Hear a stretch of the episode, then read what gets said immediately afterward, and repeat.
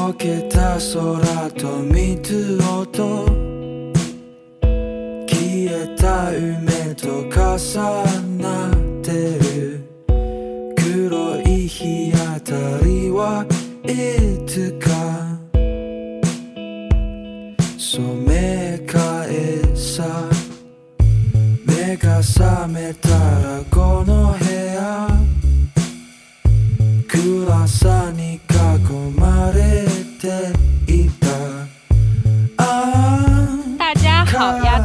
好，今天是二零二三年五月二十五号，这期的播客节目和我以往啊那样随意讲讲自己的日常，它是有一些不同的。今天我会讲一本书，因为近期我在看这本书的时候，它给了我很多启发，而且我觉得它是能完完全全连接到我日常生活当中在做的一些事情，而且当我去实践它的时候，它就立马会在我的身上是有效果的。然后我就特别想分享这本书，它叫做《能断金刚》。在我上次的播客当中，我也提到了。哎，现在我终于刷完了，咱们就是要讲一下这本书了。这本书呢，其实作者在刚开始的时候，他就是以说我们要怎样赚到钱为切入口去讲书中的内容的。但是你在看到后面，你就会发现，赚钱它其实和修心和修行别无二致。只要当你在做对的事儿，只要当你在做你认为帮助他人、给他人和自己带来幸福的事儿，那结果一定不会差。所以看似他好像在讲说我们要怎样去赚钱啊之类的，但其实看到最后你会发现，我们怎样去修行，我们怎样去度过我们这一生，它在里面都是有涉及到的。怎样赚钱呢？用句谚语来说，叫做“种瓜得瓜，种豆得豆”。你想要去赚钱，那么你要先给别人钱，你要先去种下好的种子，你要等待这个种子不断的开花结果。你如果想要一段很好的事业，那么你要帮助他人找到他人所感兴趣的东西，你要帮助他人去确定自己的人生使命、人生价值。如果你想要得到一段稳定亲密的关系，那么你就要去帮助他人找到一段稳定亲密的关系。这些话其实说起来很空啊，那我们就来细细讲，去讲它里面究竟蕴含着什么样的好玩的事情。首先，我们先来讲一个概念，这也是作者在这本书当中一直在提到的，什么叫做名印？名印这个词，它其实也是我们所说的业力，也是我们讲的种子。我更喜欢用种子这个表述来说吧。就我们时时刻刻都在我们的日常生活中种种子，怎么样去定义种种子呢？首先我们要知道，就是我们这个人的意识，它在无时无刻的记录着你所接触到的所有事物。比如像说，你今天帮助了一个老人过马路，然后呢，你的意识当中是种下了一个好的种子的。所以，其实把意识比作摄像机，那么我们的眼睛啊、耳朵啊、身体的其他部分，就是你去看这个外部世界的一个镜头。而最终，你的意识当中种下了什么样的种子，你的这个摄像机当中摄下了什么样的像，也会决定着你未来会收获什么样的成果。差不多能懂我的意思吧？我觉得我讲的还挺挺清晰的，对吧？突然有点质疑，就主要一个人这样瞎逼叨叨啊，呃，应该要有点互动的，对吧？就像两个人这样，哎，讲没讲清楚，大概应该是可以知道的，嗯嗯。然后呢，我们怎样去种种子呢？它其实是通过三种不同的方式的，就是我们佛教里面经常讲的身语意嘛。身是动作，语是言语，意是想法，就是通过这三种不同的方式去种下善果和恶果，然后未来它会显现在你的身上，不断的通过这种方式显化出来嘛。那我们在意识当中种种子，它其实是遵循几个宇宙法则的吧？就是我们种下的这个因可能很小，但是这个因在我们的潜意识当中不断的滋养，慢慢的扩大、扩大、扩大，它最终得到的这个果是很大很大的。也就是说，我们微小的行为，它最终也会触发巨大的实相。然后，如果你没有种下这个种子呢，那当然也没有相应的结果了。但是，如果你种下了这个种子，它未来必定会有一天会在你的身上呈现。而且，种子的开花是需要时间的，就它不能说，哎，你今天故意骗了一个人一百块钱，你明天就肯定会丢掉一万块钱。它不是这样的，它首先是随着这个你。做的这个行为，哎，他种下了这个种子，可能很小，哎，一百块钱是不是一个小数目呢？当然啦。然后呢，他未来可能不会明天就显现，也不会后天，也不会这一年，他可能在未来十几年当中，他这个果就会慢慢慢慢的长大，然后你就会得到这样一个报应吧。我可能对，就是报应嘛，就是报应。嗯，从小到大不都这样说嘛？哎呀，不要做坏事儿。咱们要日行一善，对吧？这都是从小告诉我们的一些事儿。那我们现在知道了，其实我们想要得到什么，我们就要给予什么。那什么决定着我们这个种子的大小呢？当我们种下去这个种子的时候，哎，它究竟是一个比较快能发芽、能发育、能得到结果的种子，还是说一个哎不太好生长、不太容易浇灌的种子呢？这其实百分之九十都取决于我们的动机，还有一些其余的因素在这儿就不怎么讲了啊。比如像其余的因素，可能有我们的情绪啊，我们自身对自己行为的认知啊，还有一些外在的条件和环境啊。我们就主要抓住这百分之九十，是什么影响这个种子的大小呢？其实是我们的动机。就是说，当我们在种下这颗种子的时候，你的动机是什么？那么我们为什么要给予？我后来渐渐渐渐，我认识到，那这个动机为什么占百分之九十呢？因为只有当你真正的意识到，你和我本没有界限，万物本来就是合一的，我们一直在共同对抗的东西，其实是每一个人的分离，每一个人的分裂，就可能最终啊，我们所说的那个道。它可能就是万物本合一的。那当你知道这个的时候，你就能明白，当你给予他人的时候，你就是在给予你自己。当你可能滋生了什么嫉妒心啊，然后贪欲啊、贪恋啊，影响到别人的时候，你最终反噬的只有你自己。所以作者在这儿用了很多篇幅在告诉我们如何要去创造财富。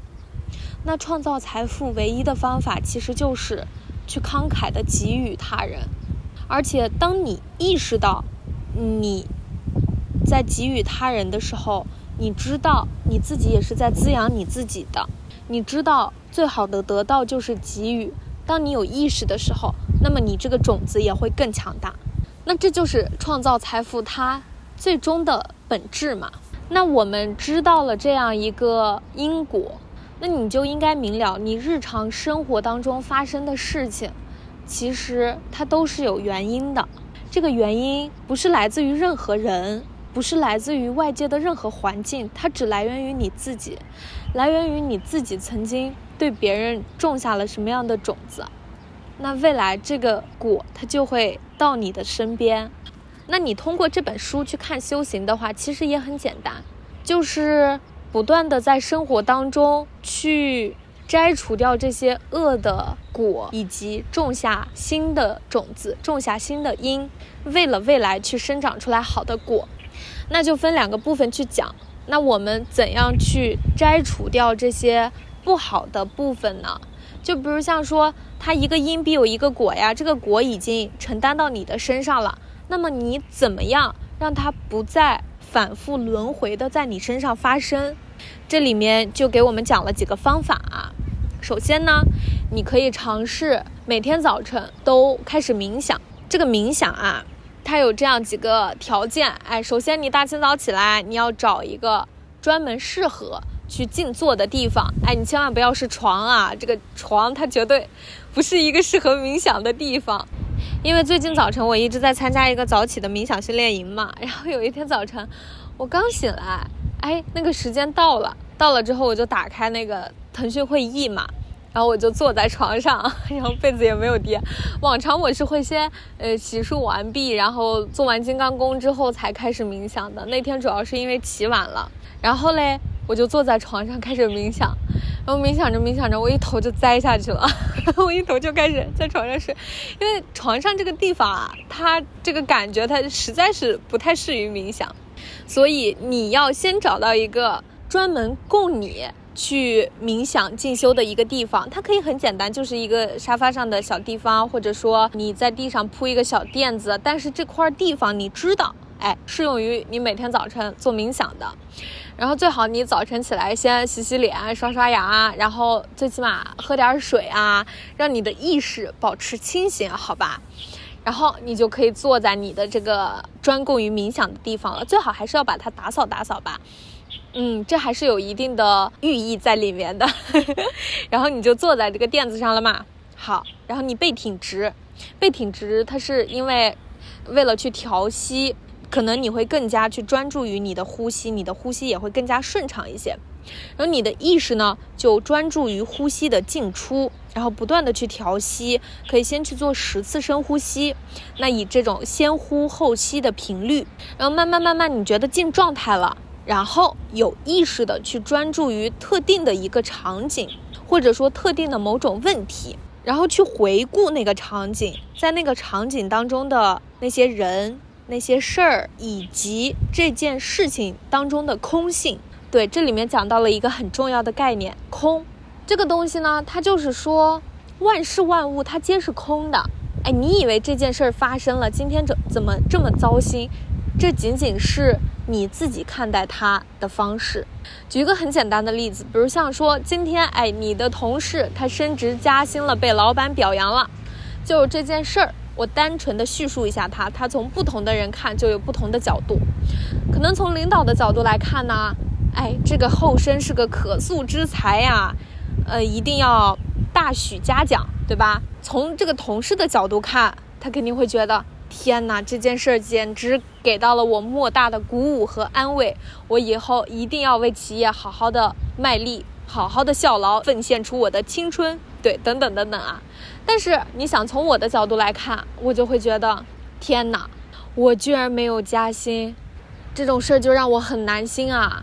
哎，我明明平常工作的也这么好，我明明每天也在不断的精进自己，自我锻炼。自我学习，哎，怎么就同事加薪了呢？然后你就会发现一件事情的发生，不同的人他是有不同的看法的。我讲这个话好像是一个废话一样，但我仅仅是想要从这件事情当中去阐述一下空性是什么，就是说它事情的发生，它就是空的，它不是好事儿，也不是坏事儿，它仅仅看针对你而言这件事情具有什么样的可能性。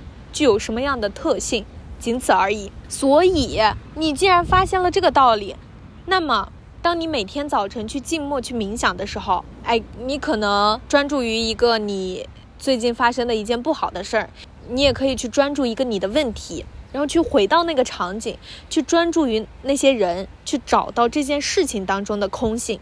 那好，那你现在知道了，你在这个当下这样的场景当中遇到了问题，其实是因为你给别人制造了同样的麻烦。曾经，对，曾经啊，曾经你在某时某刻，你一个不小心，哎，你一个不知道，你一个出溜神儿，你就给别人制造了哪样的麻烦？好家伙，现在这个果不就到你的身上了吗？那你是要知道的，哎，那句话怎么说的？解铃还须解铃还须解铃还须系铃人啊！所以你现在要试着把你的这个意识带到未来，你去试着去想一下，说，哎，如果明天我还遇到了这种情景，我要怎样去反应？哎，我要怎样去处理？那如果第二天，哎，你真的遇到了同样的事情，因为你知道因果有报的嘛，这个果。迟早它会发生在你的身上的，那你就先去演练一下呀。你要知道是你自己造成了这个恶果，那么你在头脑当中演练了一遍，你应该怎样去处理这件事情？这种恶性循环它就相当于被彻底的釜底抽薪了，你就不会在同样的事情当中再给自己种下坏的种子。举个例子啊，哎，就比如像今天我开车，就有一个司机师傅，他就要刮我的车，他就使劲的在道路上别我。那一般而言啊，我们不断的造业的人，我说的严重一点啊，不断的造业的人他会怎么做？你剐我了是吧？我当下也就要剐你。哎，不不不，但是智慧的人，你要知道，这个时候你要怎么办？你知道别人剐你是因为曾经你在这上面是造下了业的，你是种了不太好的种子的。那这个时候你应该要感谢那些人，谢谢你今天把这个东西显现了，而我对你感恩为报，好吗？我不会再给我自己种下坏的因了。哎，我先让您先走，哎，您先过。咱就是不种那个坏的种子了，那其实这就相当于你的这个恶性循环渐渐渐渐被破掉了，对，然后再回到早晨冥想的这个练习，然后你不就知道了，你可能再次发生这样的情景之下，你会怎样做嘛？就是不要再造恶业了。所以呢，在问题发生之前，哎，我们就机智的练习了如何去解决这个问题。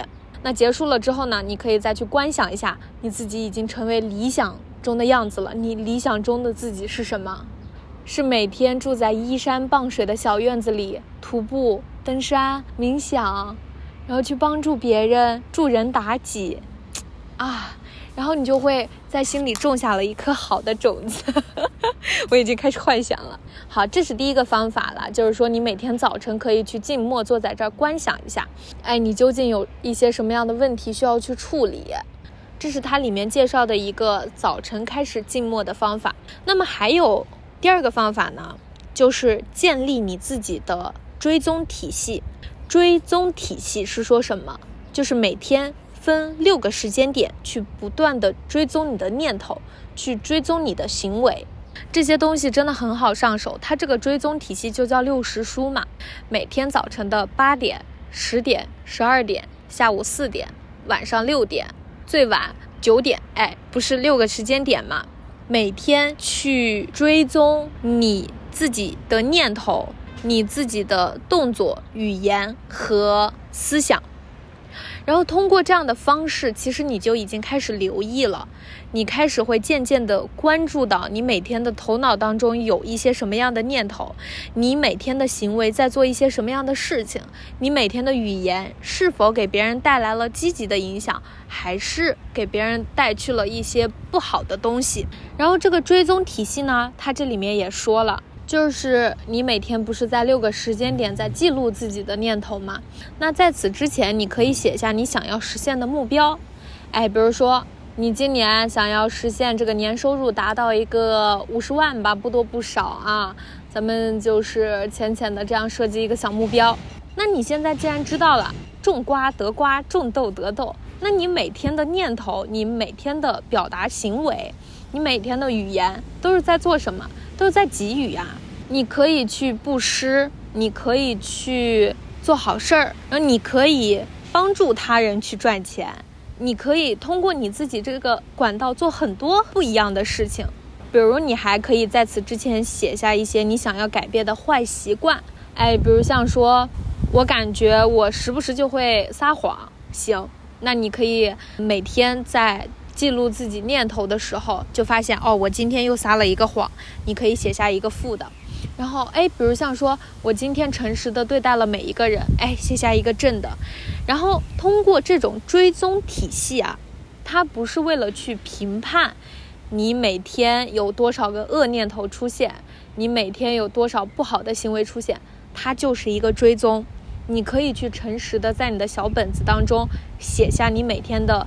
行为、念头、语言、想法，然后渐渐渐渐，随着你记录的多了，你就会发现你有能力改变他们了，因为你都看到他们了，你就知道哪些好的应该做，哪些不好的可以不做，对吧？然后通过每天这个样子去追踪。哎，你就自然而然的会发生改变。然后在每天晚间的时候，你可以进行一个复盘，比如像你一天六个时间点，不是实时的在追踪你自己的行为和念头吗？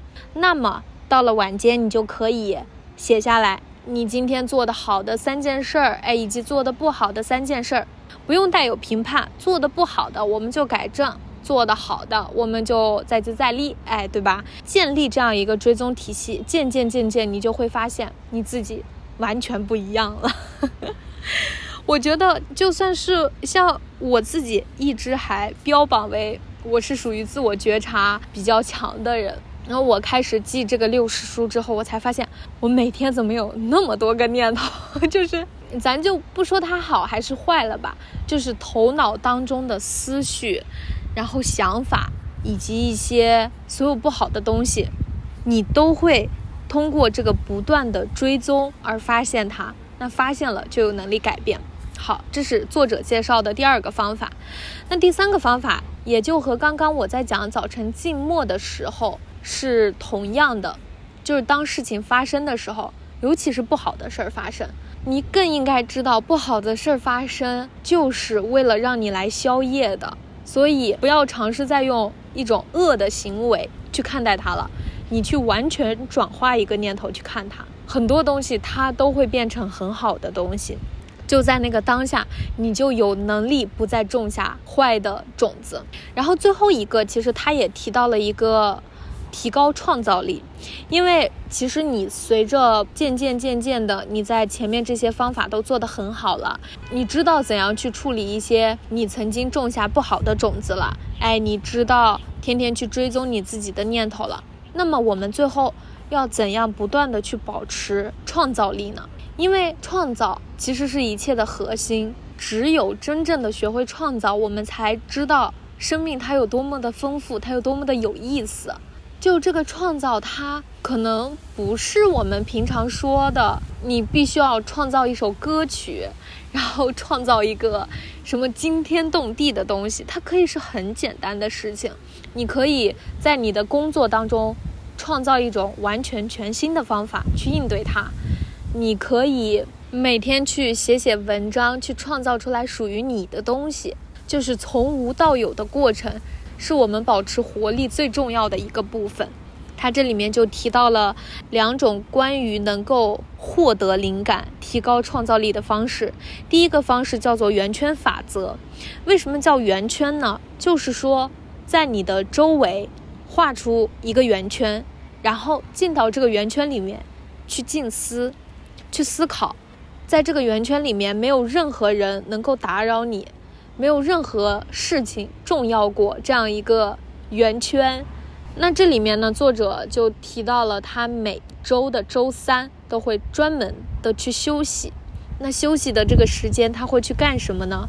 每天早晨可能花时间去冥想静思，然后去做运动，去吃一些能够保持他身体更加有活力的食物。然后到了下午呢？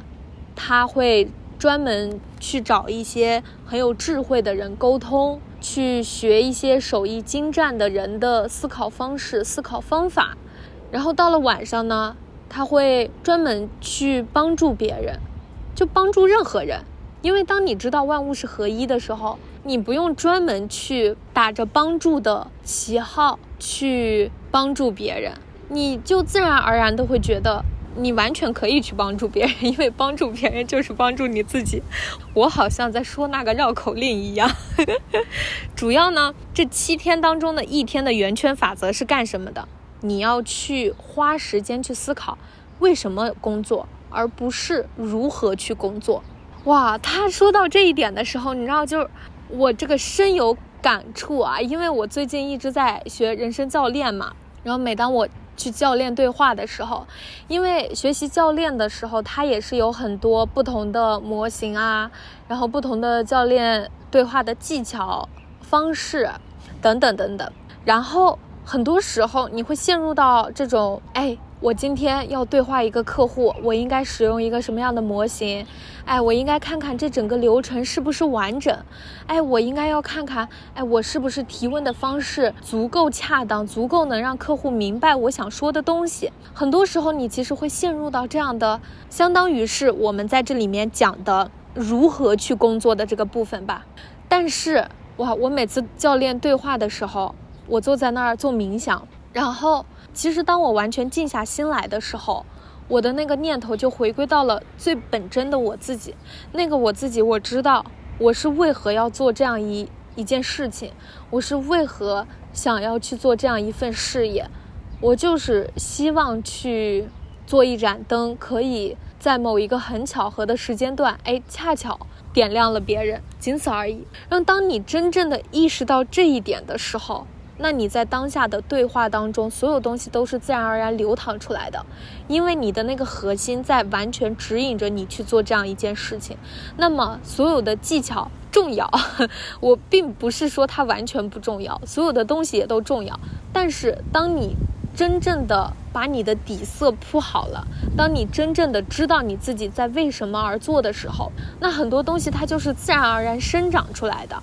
这样的一层底色，它会始终指引着你做出最正确的选择。这就是创造力，这就是当下灵感的源泉，这就是当下灵感的迸发。然后这是第一个法则，叫做圆圈法则。然后第二个法则也叫做森林圆圈日，它就是说一年这个作者他会单独抽出来十二天，专门去一个偏僻的、毫无人打扰的地方去静坐。就有点像现在我们说的，出去冥想啊、禅修啊，专门找一个很偏僻的地方嘛。然后你要独自去备好一些食物，哎，每天你可以花一个小时的时间去静默，去思考生活中和工作中的很大的问题。然后你可以花一个小时的时间去读一些好的东西，好东西。给人智慧的东西，然后你可以再去花一个小时的时间做一些户外运动啊，然后去锻炼自己的身体啊，然后每天再去吃一些清淡的饮食，然后这样十二天去尝试一下。就我我也没有尝试过，然后那个那个作者他在书里说，就是当你这样的时候，首先你会发现它很难，很难，因为对于我们平常天天都在。做很多很多事儿的人来说，你怎么可能天天花时间就坐在那儿呢？就仅仅是看书、打坐就很难啊。然后你也会发现，我们长到这么大，从来都没有集中的一段时间完全将注意力放在我们的内在。我们总是有外在的东西。在 push 着我们，在不断的让我们去干什么，让我们去将我们的注意力放在外在，而你从来都没有这样专注的十二天，就仅仅向内观自己。然后据这个作者说，那基本咱们就是说到未来，嗯，最后三到四天的时候，你是有足够的智慧，能够去迸发出来一些灵感，能够有一些洞见的。所以这就是他所说的森林圆圈日。所以，其实这本书讲到现在啊，从刚开始的很简单，我们要怎样去创造财富，种瓜得瓜，到后来的，他提供了这样几个方法，能够让我们去消业以及种下新的种子。其实他说的很多东西就已经很明白了，对吧？然后到最后，他给到了我们一个。人生的方向标，你怎样才能回首人生的时候无怨无悔？那就是佛陀所描述的一个人的发心，要让宇宙中的一切都得到终极的快乐。这一快乐被认为是一切快乐的源泉。就当我们真正的能够意识到，我们本为一体，我们所有人生活在这个世界，我们本来就是那唯一的一。那我们在说给予的时候，就不是给予了，给予就是得到，得到就是给予，这一切也没有什么好坏对错之分了，这一切只是你自己的心境。然后最后这个作者他就告诉我们，你可以尝试在生活当中使用自他互换。那这个互换是什么呢？首先第一个方法就是你可以非常细致入微的去观察他人的需求和喜好。给他们他们最想要的东西。那第二个呢，就是身体互换。你可以尝试钻到对方的身体里面，去完全的站在对方的角度去思考，什么叫做他真正希望的东西，你是不是能够给到他？然后呢，最后一个他说的这个意象也很 也很好玩，他把这个叫做绳套术，就是假装你手上拿着一个大套索嘛，然后把你们两个套起来，合二为一。那这个过程也就是去除分别心的过程吧，就也贴合了整本书的一个主题，所有人都是合一的。其实到这儿，这就是这本书所讲的所有内容了。我为什么对这本书这么有感触啊？也是因为我也发现了，人生就是这样，就因果有报，它是对的。然后宇宙法则所说的，我们种下什么种子，就会开出来什么样的结果，也是完全没有问题的。然后再来说说我的一个感受吧。我为什么很想分享这本书啊？首先呢，是因为他在这本书的最后，他说了，就是能得到财富最好的方式，就是把这样的一个理念，把这样的一个东西传授给他人。然后呢，第一，我首先是为了我自己着想，对吧？然后其次呢，我当然也是希望大家都能够明白，一个人可以创造任何事情，你就是你自己人生的主角。就当你每次去事情上面练的时候，你要知道所有的东西都来源于自己。那么来源于自己，说明你自己也能完全去改变它，去处理它。然后我其实，在回想我的一些经历的时候，首先不可否认，我真的是一个 lucky girl。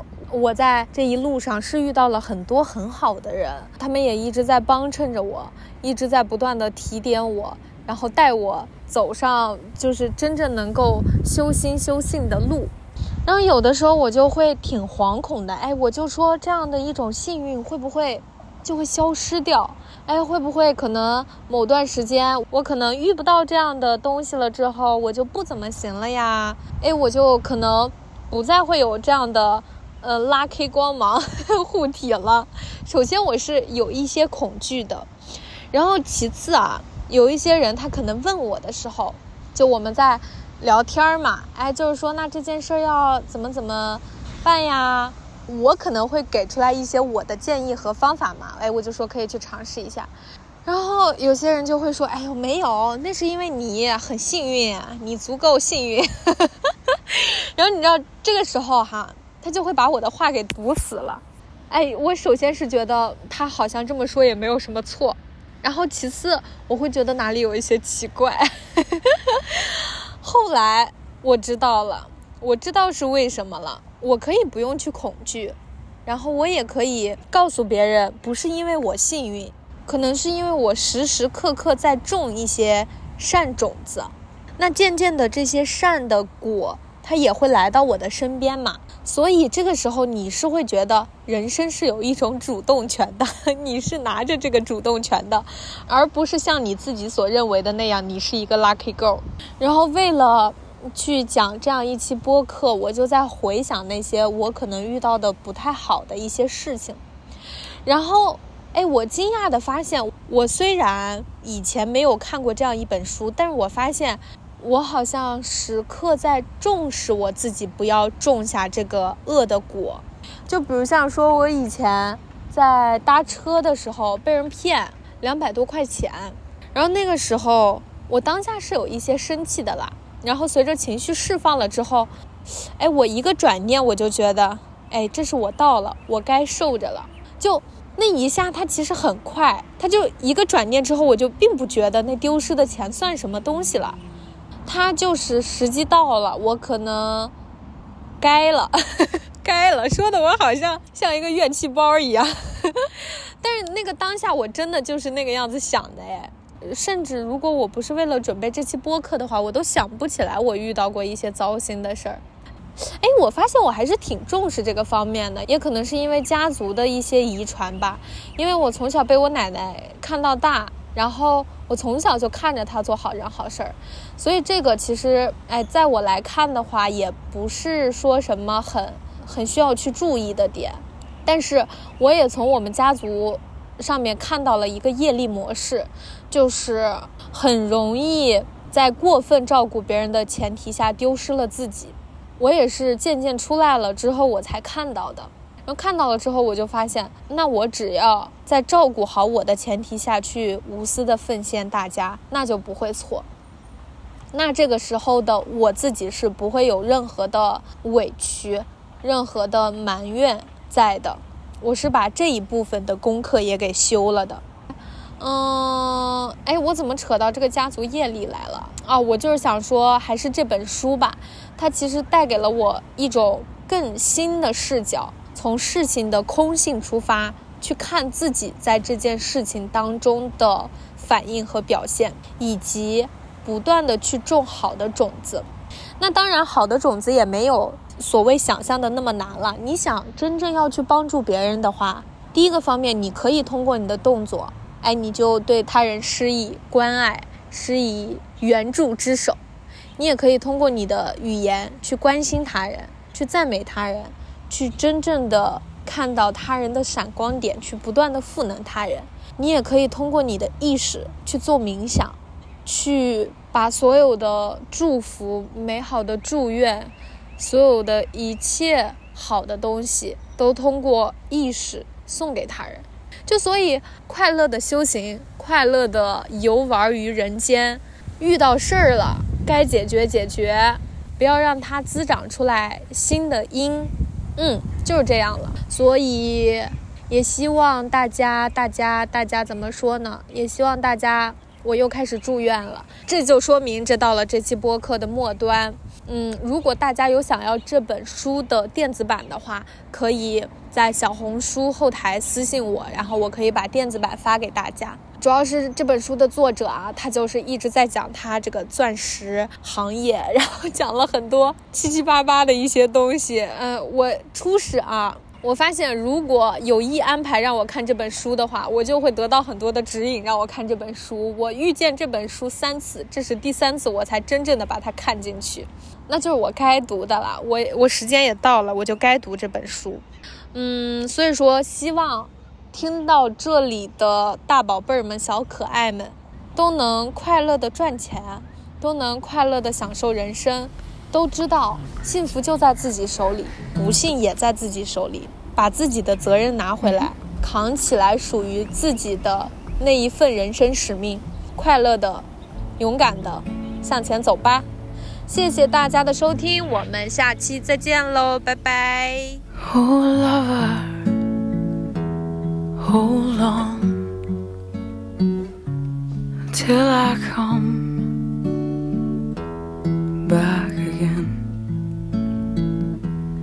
for these arms are growing tired and my tails